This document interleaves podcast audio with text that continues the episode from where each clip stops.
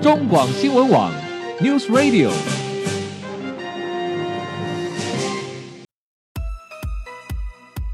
政治大人物、企业 CEO 有何成功的秘诀、制胜的绝招？周日，Mr. Bear，请他们说分明。社会重要议题，台湾文化传承，哪些话题最新鲜、最有趣？周日，Mr. Big 带您关心台湾脉动。每周日下午三点零二分，跟着主持人郭志珍，您也是周日 Mr. Big。各位中广新闻网的听友，大家好，欢迎收听周日 Mr. Big 焦点人物、焦点话题时间，我是节目主持人郭志珍。各位听众朋友。对于资讯的取得啊，在今天这一个网络资讯快速而且泛滥的时代啊，其实大家在取得，不管是说在新闻资讯，或者是我们称之为广泛的新闻资讯啊，因为很多讯息是非常多元的啊的这样子的资讯取得的管道，不仅多元而且复杂。那再加上现在有非常多的网络社群平台啊，很可能会在不同的社群平台上面，你可能同时收到同一则被大家广为转贴传递的新闻或讯息。对于这样的新闻，甚至你会感觉多到令人觉得厌烦啊。那令人感到困扰的是，其实对于这些被大量转传的讯息的内容，它到底真假难辨。呃，更离谱的是，呃，竟然还有一些电视媒体会加以引用，直接引用，重新包装之后就变成了一则新闻了。如此一来，呃，对于一些不具备相关专业知识的一般乐听大众而言，那就更辛苦了，因为你就更难以辨别它的真伪了。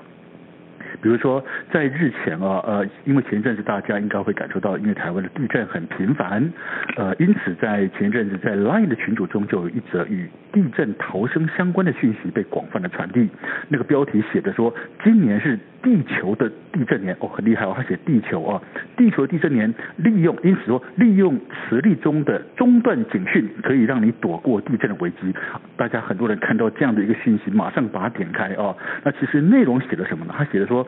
国际组织预报今年的地球将进入所谓的地球地震年。那有一位是美国号称是最有经验的救援专家啊，呃，是美国国际救援小组的一个首席救援者啊。那他所传出来的一个一个知识啊，他说如何能够预先知道地震的发生，抢得数分钟的生存先机呢？他是说把一块磁铁用绳子挂在高处，下面要正对着地砖或一个铁盆，因为什么？因为磁磁铁哈、啊、上面粘了一个大铁块，地震前地球的磁场会发生剧烈变化，磁铁会那个时候会瞬间失去那个磁性，铁块会掉下来，掉下来之后呢，扎在那个地震或铁盆上面发出警讯，然后这时候呢，大家就哦原来可能要地震了，所以你可能会有多。几分钟或几十秒钟的时间，让自己能够逃生。这个讯息被网络上的这种社群平台大量的转发之后，哇，好多人都在传啊！但是没多久，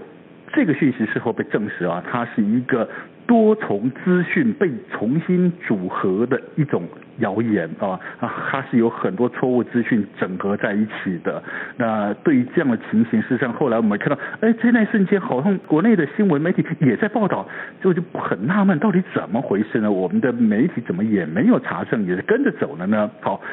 其实我们说，当资讯泛滥而新闻专业水准又彻底沦陷的时候呢，网络资讯过于纷乱、严重到不可信的时候呢，身为乐听大众的我们，到底该如何判读新闻或这些资讯的真伪，才不会被误信、误导呢？在今天节目中，要跟大家来谈谈这么多的网络讯息，到底你该怎么辨别真伪，用科学的方式呢？很高兴的，我们邀请到是台湾师范大学科学教育所的博士，同时也是现在中正大学通识中心的教授黄俊如黄教授来到节目中来告诉我们如何在是日常生活中建立出自己的新生活的判读力，不要让。科学的伪新闻或伪资讯误导了你的生活呢？你好，俊如兄。主持人好，各位听众大家好。好，呃，黄俊如博士，实际上我们是再一次的邀请你到节目了，因为我记得好像呃之前应该是一年多前吧，啊，是一两年前我们曾经在节目中也跟您谈到类似的题目啊，那时候您呃最那时候的著作是《新时代的叛徒力》，同时也在讲的是如何去。破解这种所谓的假新闻或伪新闻的迷思吧，哦，是好，那今天我们是更更直接了，因为今天有谈的都是跟日常生活有关的，啊，对呃，比如说我刚刚讲的那个地震频传那件事情，我不晓得你有没有收到那个讯息？哦，有啊，有哈、嗯对，我那时候我看到的时候，还真的信以为真呢，你知道吧？哇，我原来有这样子大有地球磁场，因为我们说地球本来就是一个大磁场嘛，这个我们大概有基本概念，但是也以为那是是可以这样子做的啊。但事后好像发觉说那是好多好多不同的资讯被人家重新组合，也是一个传言呐、哦。对好，面对这么多的状况哦，嗯，到底我们该如何面对现在网络社群平台的那种扩散力这么强？我们到底该如何去判读资讯的真伪？什么是真，什么是假？一般人有办法、有能力做得到吗？还是必须透过像巨如兄你们这样子的专业的学术，才有办法去做深层的解剖呢？怎么办呢？是是，其实这个问题真的非常的啊、其实真的非常的严重。嗯哦嗯那因为发生的状况也真的是非常的频繁。哦是尤其像刚刚志珍兄提到这个这个地震的这个案例，嗯哼其实前阵子台湾也是地震频传嘛，是所以我们啊、在坊间就会有很多的地震达人呐、嗯哼会嗯啊、他们会非常热心的帮大家去去预测一些地震哈。是那我们的媒体当然也就会会会非常喜欢去报道它，因为它背后讲的这个方式都会比一般啊、科学家比较保守，科科学家都会讲的比较保守，是比较小心嗯哦。哼那因为达人在讲，他就可以把它讲得非常的笃定。嗯那一般民众其实最麻烦的一个心态就是。我们太希望对一个复杂的问题，哦，有一个非常简单、非常立即的答案。哦，对对对，对因为一般人很难理解嘛，对不对？你告诉我对结果，或是简单的就做法就就好了，对不对？哦，没错，对啊，像像说刚好这个礼拜哈、在嗯嘉义这边也有一个。也也也刚好发生了一个地震，是哦，然后就就会遇到说啊，其实像像刚刚主持人会提到，哎，我们到底要如何逃生啊？嗯嗯哦，嗯然后遇到地震，其实在访在在网络里头也会传递非常多有关于逃生到底要怎么逃的那种逃法，嗯哦嗯嗯嗯，那就好比说这样，所以所以前几天呢发生地震的时候，其实这个地震大概就摇晃了一下，嗯但就会发生一个案例，就是一个老婆婆，她就就就非常急急忙忙，然后她就带着她的孙子就要就要赶快的逃到屋外去，嗯啊哼结果结果就摔倒了，然后就就 然后就受伤。 好、那事实上这个地震并没有这么的严重，但反而是她在那个急急忙忙的逃生过程里头，却反而受伤把了。自己弄受伤了，那，对对，那其实这个背后其实都跟我们所谈的这些话话题都非常有关，就是说嗯这些事情事实上它都有它复杂的一面，而且都有它跟情境非常相关的一面。嗯所以一般的民众他，与其我们只是去了解一个非常简单的答案，哼，嗯其实更有效的做法一定是了解这个答案的背后哈，是它到底它那个来龙去脉是哼，怎么样。嗯哼？嗯哼，好、那至于这个难度到底会不会很高，呃，我们长期的观察跟研究，我们都会认为说，它真的取决于很多我们民众自己的心态啦。 ，OK，嗯对，就就好比说，我们看到这么多混乱的讯息，嗯哼，其实这么多混乱的信息，对民众来讲，可能第一件事情都应该要先好好的确认新闻的来源。嗯哼啊，就是说，就是说，你一定要先怀疑说这个事情怎么来的 OK 那否则哈、像刚刚志正兄提到的这个，它它是一个复合式的嗯谣言，嗯哼，好、那这个复合式的谣言，事实上它就是呃，也许写下这篇简讯的人，他的动机是怎么样，我们很难揣测。是但他有可能在制造的过程就是，哎，这边抓一段，那边抓一段，嗯嗯嗯嗯嗯他就把它拼凑起来了。对，但是没有前言后语，只取对中间啊，对不嗯对？没错，没错。那其实一般民众看到这样子的讯息，理应哈、只要自己多花点精神，嗯哼，都应该可以去做某种程度的判别跟筛选。嗯哼嗯哼好，就是说你只要先问问自己说，哎，这个讯息到底是从哪里来的呢？嗯哼好、嗯哼然后会会发现这件事情的人，他到底背后做了些什么事，不然是他为什么能够得到这个结论？嗯是好，那当然这个推测的过程它是复杂，而且也需要自己多用功的。嗯嗯嗯好嗯嗯嗯，，那当然这个用功我我会觉得对一般民众都很重要。当当你养成这个习惯 那我们就会有比较好的的一个社会的素质嘛。是是好是是那即便即便就是说在某个层次上，嗯或许有某的乐听大众他不一定能够这样子判别的话，嗯哼那至少至少你要嗯做到一件事情，嗯就是不确定的不分享。啊，不要再不要再传播了嘛，对不对啊？对，不然的话，对这个越对传越广啊。然后这东西是所谓的哈、网络上最容易发酵的就是所谓同温层效应，哦是啊，对不对啊？因为我认啊好像哦，对对对对对，然后我我就传了，然后传到那个跟你那种那种磁场相近的人呢，他又传了，然后呢对彼此就互相取暖 啊，然后就觉得对哦，这个事情应该是真的，因为我某某某的朋友都已经认认同这件事情了，所以对啊，糟糕了，结果把错的东西变成是真的，